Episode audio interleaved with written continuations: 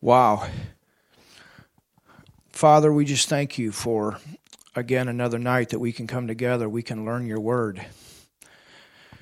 And Lord, this is really amazing, the times that we're living in. And I just pray, Father, that you use every one of us, Lord, to bring in this harvest in Jesus' name. And Father, we know that you are in us. We know that you put your Holy Spirit on the inside of us. We know, Father, that your word is there to mightily grow and prevail within the cities that we live in. And nothing can stop this mighty moving force of your word that goes forward and takes the advantage, and your word that the Holy Spirit regularly confirms with signs and wonders following. And Father, I just pray tonight in Jesus' name that you speak through my lips. I pray, Father, that you say what you want to say. And I pray that you do what you want to do. In the mighty name of Jesus. Amen. Wow. All right, you can be seated. We are going to continue tonight with our series on the book of Daniel. And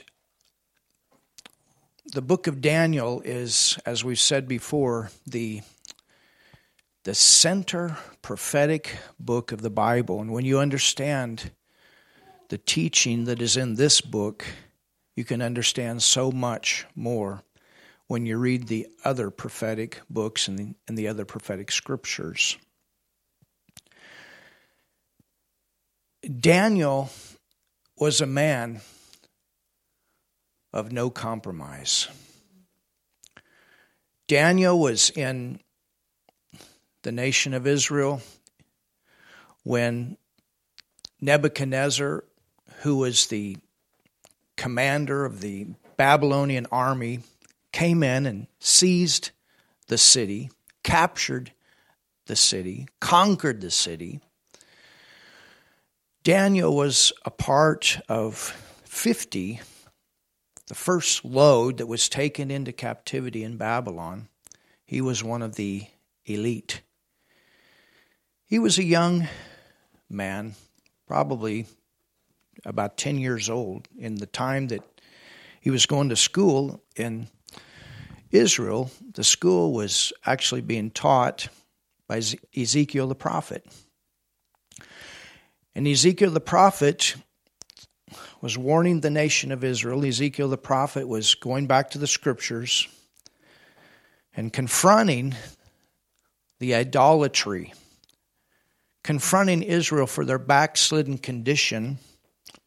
But at the same time, God was using him to prepare Daniel and those that would end up going into captivity, captivity because of the condition of the Jews, that they had forsaken God, they had forsaken the Word of God.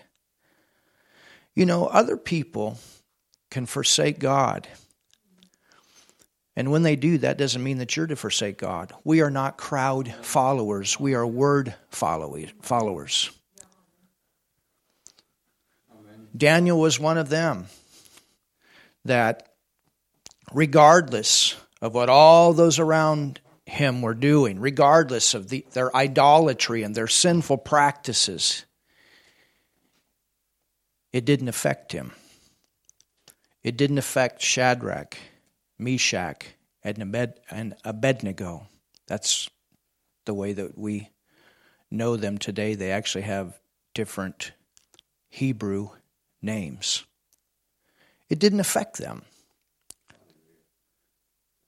They were people of no compromise. And out of 50, when they came into Babylon, that went through the school of the Chaldeans, and the school was for the purpose of brainwashing them to get them to worship the gods of the Chaldeans, to accept the ways of the Chaldeans. Their idea is if we train these young people in this way and we bring the other Jews into our land, they can help us to bring this whole nation into the way of the Chaldeans, and instead of being Jews, we're going to turn them into Chaldeans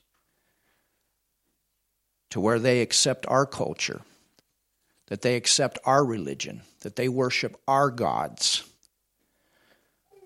But Daniel was one of those that said, No. I love my God. I love the Word of God. I have respect for my God. I have respect for His Word. And Ezekiel recognized that one day in Bible school, and Ezekiel called him out. He called him out in the middle of talking about Noah, that was a man that didn't compromise. And then later on, or, or mentioned him in the category of Noah and Job, both that live for God, that served God, that held on to the word. Remember how many times that people tried to get Job to curse God? Curse God! Curse him! Curse him! And he didn't do that. The word says that the things that he greatly feared came upon him, but he didn't come to the point that he walked away from God. He didn't come to the point that he forsook God. And later on, as he prayed for his friends, which was about a year after he had gone through some very difficult times, the word says that he got back twice everything that he lost, he was restored. Noah and his family, they made it. This entire earth was destroyed with a flood because of all the idolatry and the perversion. But Noah and his family, they made it. Noah was a man of no compromise. And so that's what we have here. We have here a young man that goes into captivity in Babylon. And while he's in captivity, he's praying, he's seeking the Lord. He's studying the scriptures. He's studying the prophetic verses that he has at that time, and he recognizes that their captivity is going to be a 70 year time period.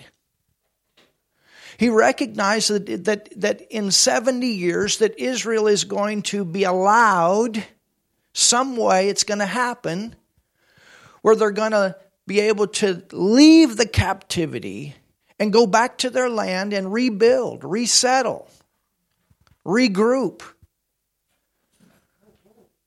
This nation was preserved, the remnant was, because there was a promise that the Redeemer was going to come through their bloodline, and this is the way that God worked over and over and over in the Old Testament.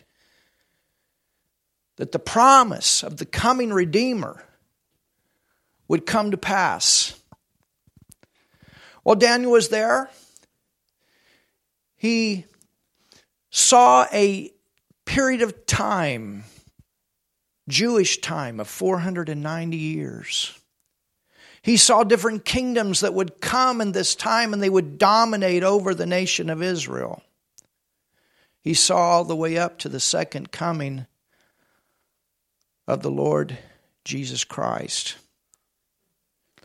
In the first six chapters of the book of Daniel, we have a lot of history, but when we get into 7, 8, 9, 10, 11, 12, we get into a lot of prophecy. Even prophecy that will help us right now. Because we are at this fifth kingdom called the revised Roman Empire. We are living right now right before the second coming of the Lord Jesus. The church is going to leave seven years before that happens. We're living at the end of the church age. We're living right before the time that Jesus brings his kingdom to this earth. That's a powerful thing.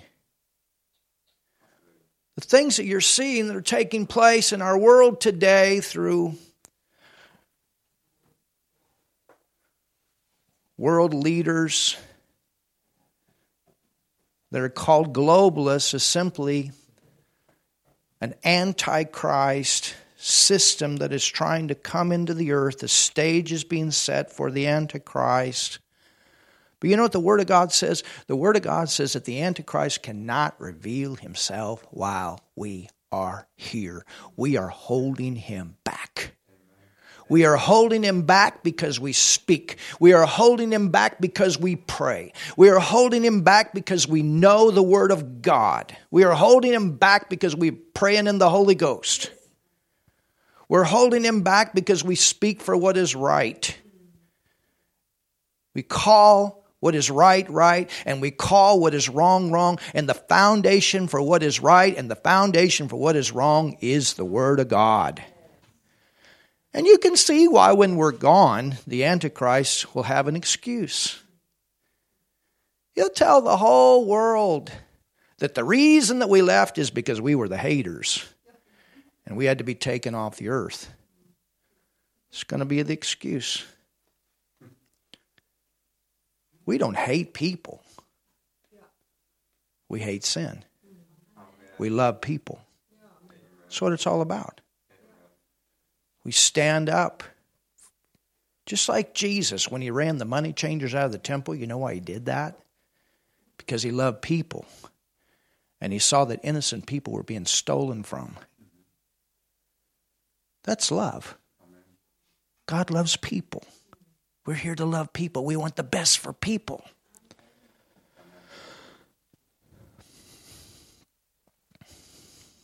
And there are many people today that are putting their life on the line, and we need to be praying for them to protect innocent people.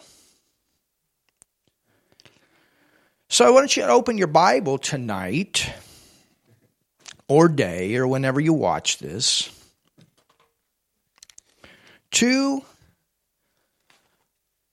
the book of Daniel.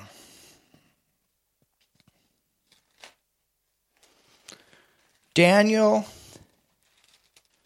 chapter 1. Daniel is going to live through the time of three kings. First one, Nebuchadnezzar. The second one, Belshazzar. The third one, Darius. Out of these three kings, two of them are going to get saved through Daniel. That's powerful. Because he didn't compromise. Two kings got saved. Or a lot of people that got saved because they didn't compromise. Out of 50, Four, we know, held on to the Word of God. And God used them in a mighty way. So I want you to begin reading with me in verse 6.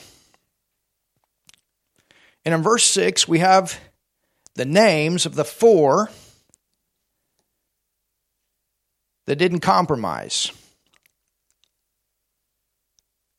It says, Now among these were of the children of Judah, among these, meaning those 50 that were taken captive into Babylon, the first bunch that were going through the Chaldean school, among these were of the children of Judah, the children of praise. Ooh. He's the lion of the tribe of Judah. Among these were of the children of Judah Daniel, Hananiah, Mishael, and Azariah. Most people know them as Shadrach, Meshach, and Abednego. That was actually their Chaldean names, and it's going to be amazing when we look at their names, what they mean in Hebrew, and then what they meant when they got when they became Chaldean.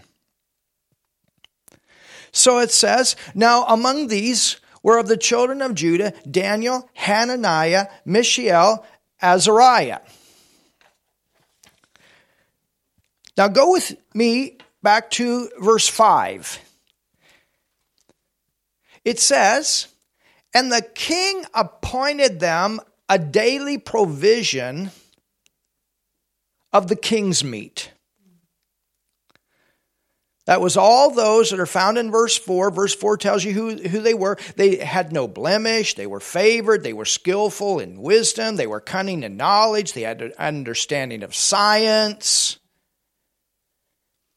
They had the ability to stand in front of kings, so they had special graces where they could stand in front of royalty. It says that they might teach them the learning and the tongue of the Chaldeans. And the king appointed them a daily provision of king's meat and of the wine, which he drank. So nourishing them three years. So for three years, they were going to go through this school in the captivity, trained in the way of the Chaldeans, brainwashed they would do everything that they could to get rid of anything on the inside of them that had to do with God, the God of the Israelites.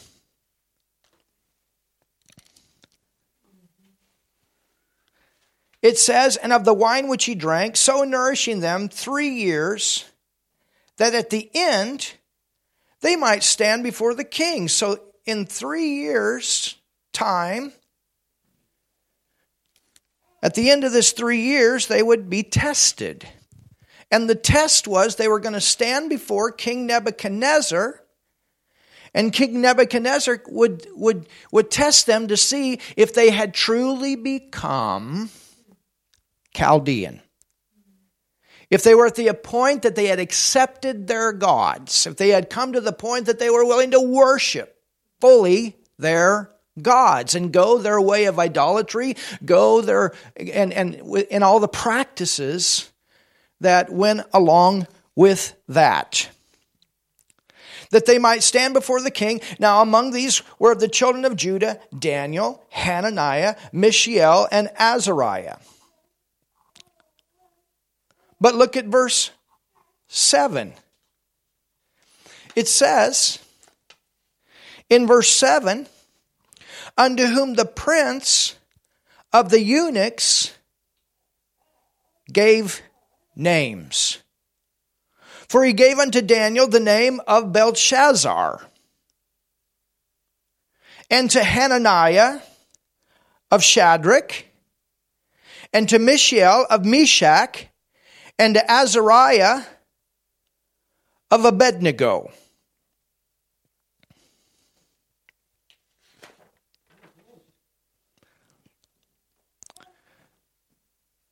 The word Daniel in the Hebrew means God is judge. But listen to what it means in Chaldean it means Baal's prince. God is judge.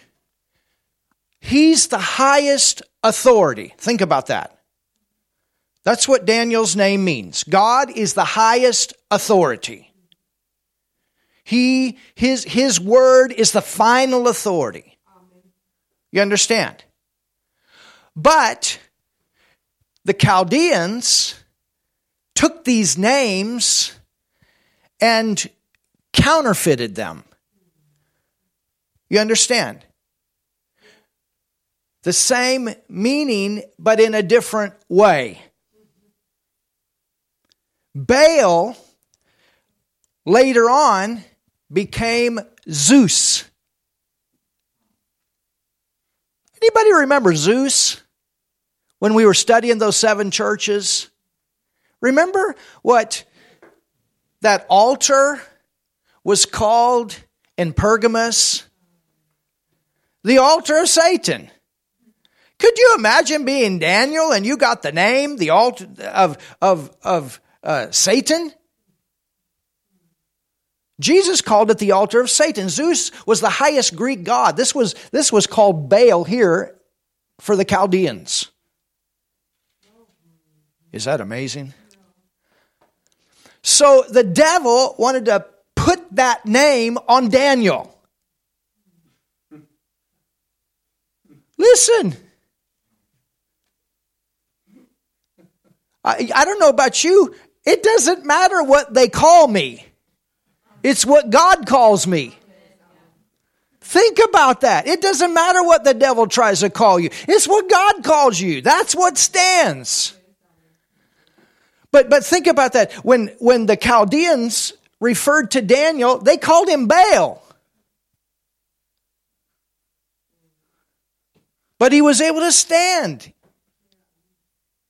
He, he you know, re- remember Abraham was Abram, but God told him to, to, to change his name to Abraham, which meant the father of many nations. Well, there was a purpose for that. And, and when Abraham accepted that, then every time he heard it, it was something to build faith, to build faith, to build faith. But you understand, for Daniel, every time they said it, he had to say, uh uh, uh uh, uh uh. Can you see what kind of man this guy was of no compromise?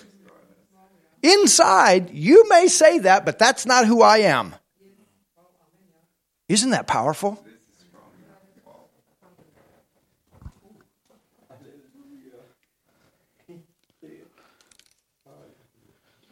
So Baal, and that's B E L L, not Baal like Baal and Molech, but B E L L, that was the name of the Chaldean god later on, and, and he was as the chief god.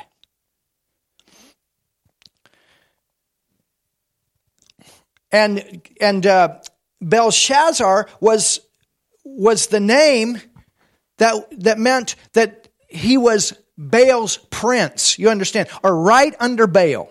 That's what they were saying. You are the prince of Satan. Whoa. That's what Belshazzar meant. Or you are the prince of Bel. Or you are the prince, later on, the Greeks, Zeus. Bel became Zeus, the chief god. And for the Romans, Zeus became Jupiter. So one God with three different names a demon. And Jesus called it the altar of Satan in Pergamus. That's the worst thing you could be called. That is the worst thing that you could be called. Think about it.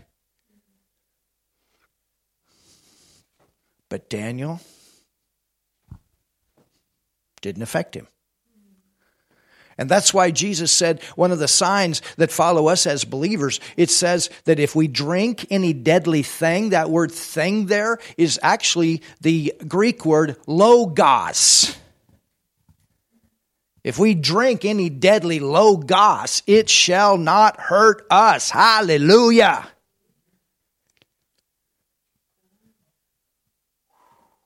It's not just drinking poison. The Bible says that Satan, Satan is the accuser of the brethren. He did it in the Old Testament, he does it in the New Testament.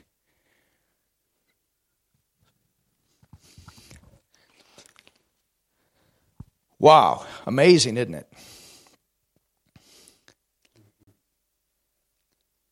Two, Hananiah. Hananiah in the Hebrew means to be, look at, listen to this, to be illuminated by God. To be illuminated by God. That's what Hananiah means. You're going to understand things from God.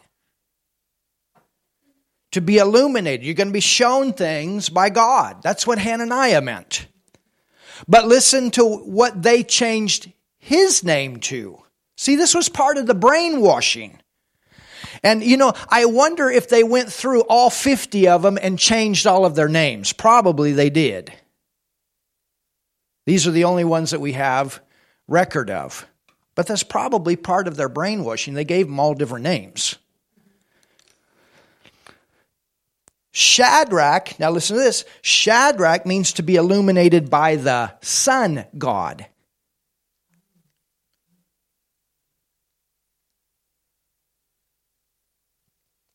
So Hananiah in Hebrew, it means to, illu- to be illuminated by our God. And Shadrach means to be illuminated by the sun god.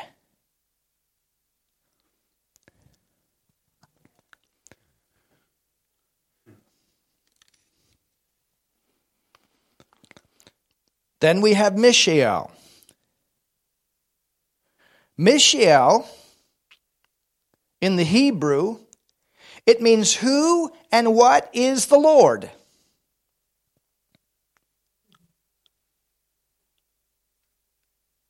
Who and what is the Lord? Now listen to this. Meshach means who and what are you? We're something because of Him, not because of who we are, but because of who He is in us. You're not a God. He loves you, He cares about you, but you can never put yourself in the position of being a God.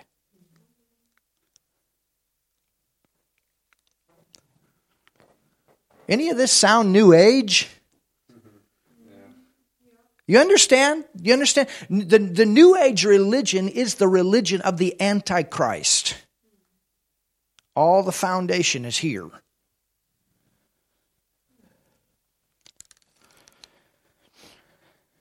Instead of having eyes on the Lord and on God,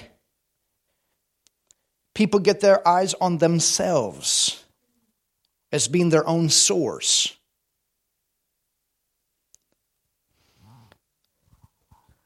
We must never forget that we are the creation and not the creator.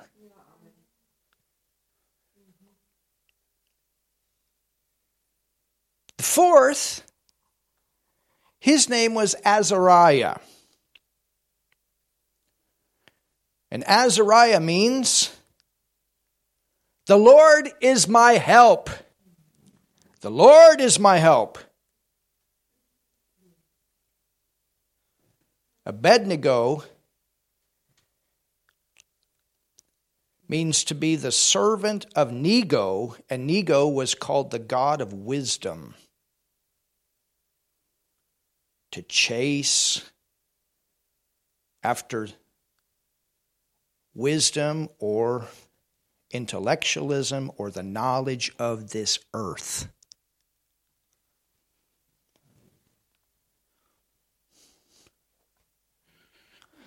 So you understand when their Chaldean names were spoken, I guarantee you, they always went back to their Hebrew name. And that's why they didn't compromise. No, I'm not the prince under Satan. God is the judge. I'm under his authority. Daniel, he regularly remembered that he was under God's authority. And this is the reason that he could stand in front of these kings with confidence because he knew he was under a higher authority. Hallelujah.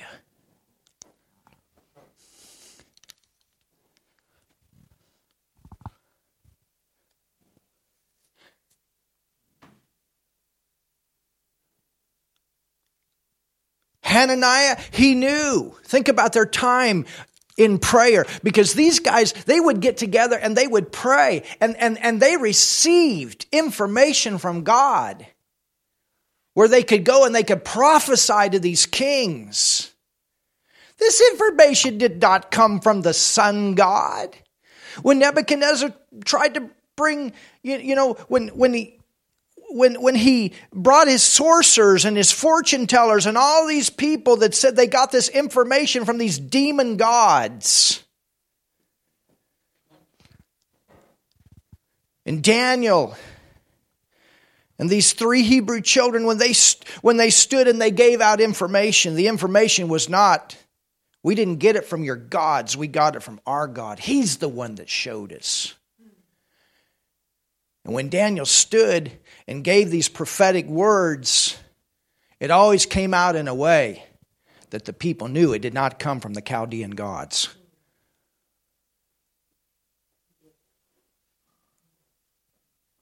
As for me and my house, we serve the Lord.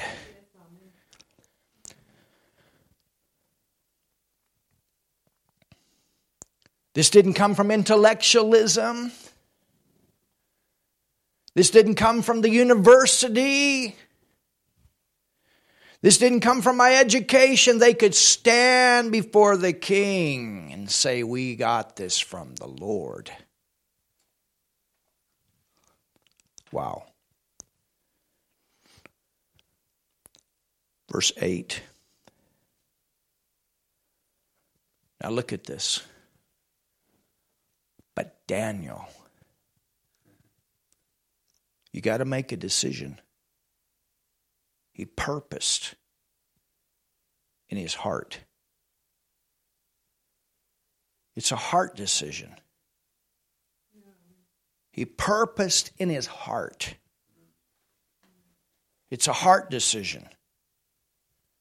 And sometimes people don't like it when we make these kind of decisions. But you have but but as a Christian and for those believers of the Old Testament and think about it they weren't even born again but they could still make these decisions. And no, none of them lived perfect, and Daniel didn't live perfect, but they still made a decision. It says, But Daniel purposed in his heart that he would not defile himself with the portion of the king's meat, nor with the wine which he drank. Therefore, he requested of the prince of the eunuchs that he might not defile himself.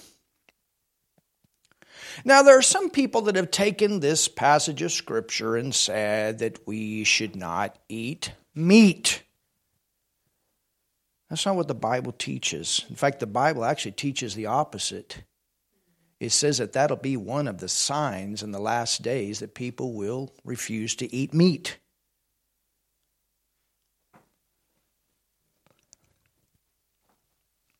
You can eat meat. I'm not telling you to eat a bunch of it, but you can eat meat. And it's kind of amazing because the people that say you can't eat a cow many times will eat a fish.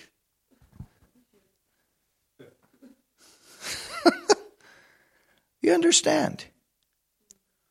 Why does this verse say this? It says it's not the eating of meat that would cause Daniel to be defiled. It was the fact that this food had a different meaning back then.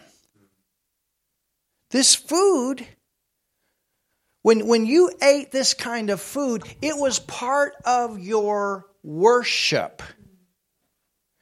It was food that had been dedicated to these demon gods. And if you ate the king's meat, everybody knew that you agreed with the gods of the kings. It was open issue with everyone. You have accepted their religion. You believe their religion. This is a part of your worship to eat the food of the king.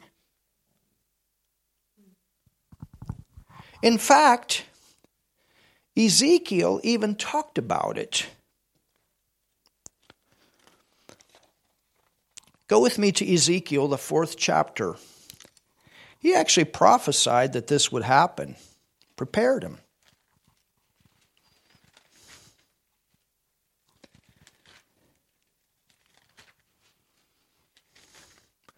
It's good to have the scriptures when you go into situations. And they had the scriptures, and they could go back to the scriptures. Can you imagine? In the school,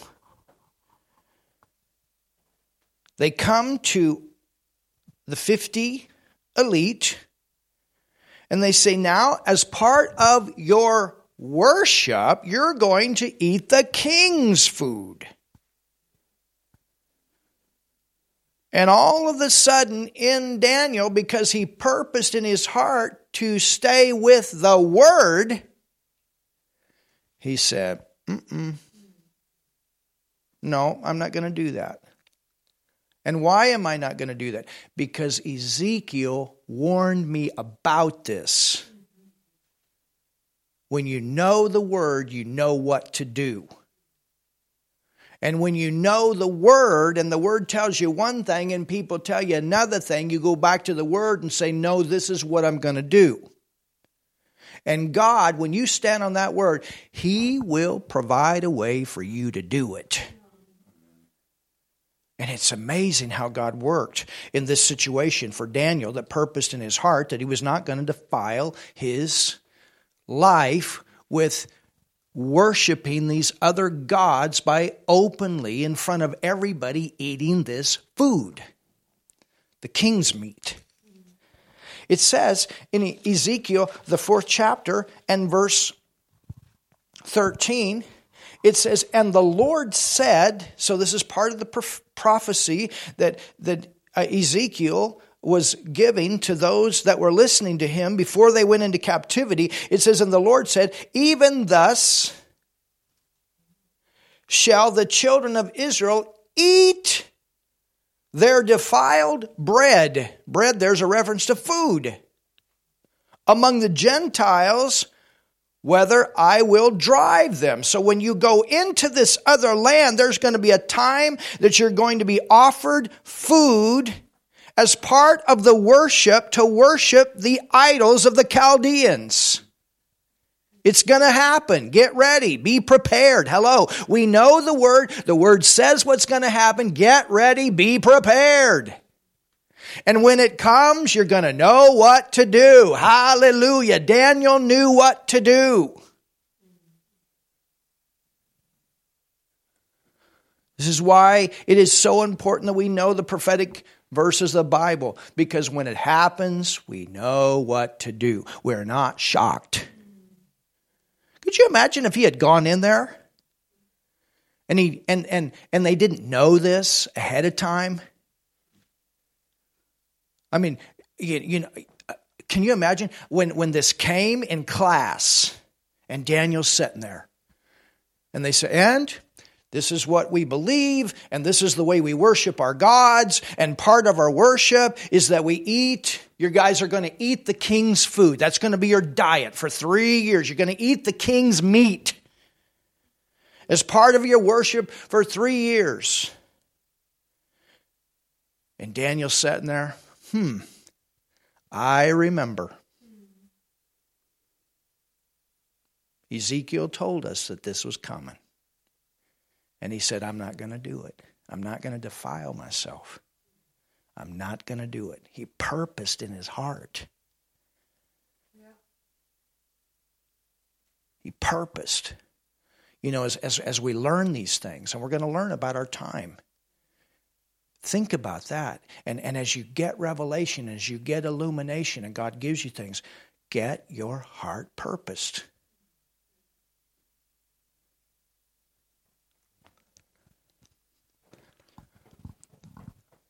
The purpose is, regardless of what other people do, I'm not going to do it. If it goes against the word, if it violates the word, if it goes against what I know. Because there's going to be all kinds of issues that come up. And the issues are to try to get compromise. And this stuff is filtering, it's trying to filter into the church today. To say that things are okay that the Bible says are not okay. And we go back to the message that Pastor Steve Stefan preached the other night. The Word of God is the foundation of all truth. The fear of the Lord is the beginning of wisdom.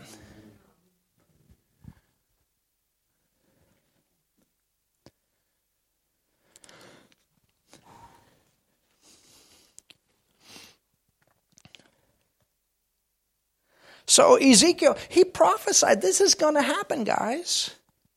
Get ready. When you go into other lands, when you go into Gentile land, they're going to offer you food as part of the worship, the king's food, as part of the worship to the idols. I don't know how much detail he gave because sometimes, you know, things come out, and then when you get yourself in the middle of the situation, aha, now I know. And maybe that's what happened here. But you can imagine, they were sitting in school, and, and this must have happened right in the beginning because this was their diet, to be their diet for, for three years. And so they're sitting in school, and this issue comes out, and Daniel says, uh uh-uh, uh, uh uh. I remember. I remember what Ezekiel said. I remember. At the same time, Daniel knows that he has to make it. You know why? Because this nation has to be preserved for the promise of God to come to pass. Something has to happen here. And so, you know, the, the, the, word helps us to stand, and the word helps us to go through. We're going to go through.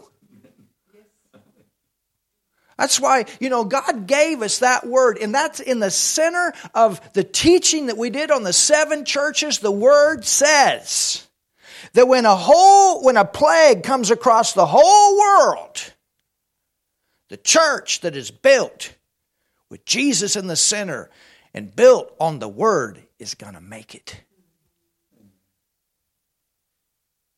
Hallelujah. We're going to make it. When governments fail and government change laws and all that kind of stuff, you stand on the word, you're going to make it. If these guys made it, if Daniel made it when they were calling him the prince of Satan, you can make it.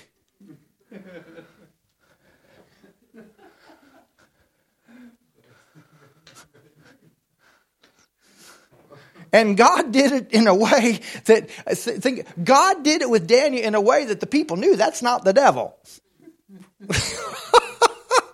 so every time God moved through Daniel, the devil got a black eye. this is not the devil. This is not the Chaldean God. This is not the gods that we worship. There's something different about him. They called him that, but that's not what it was.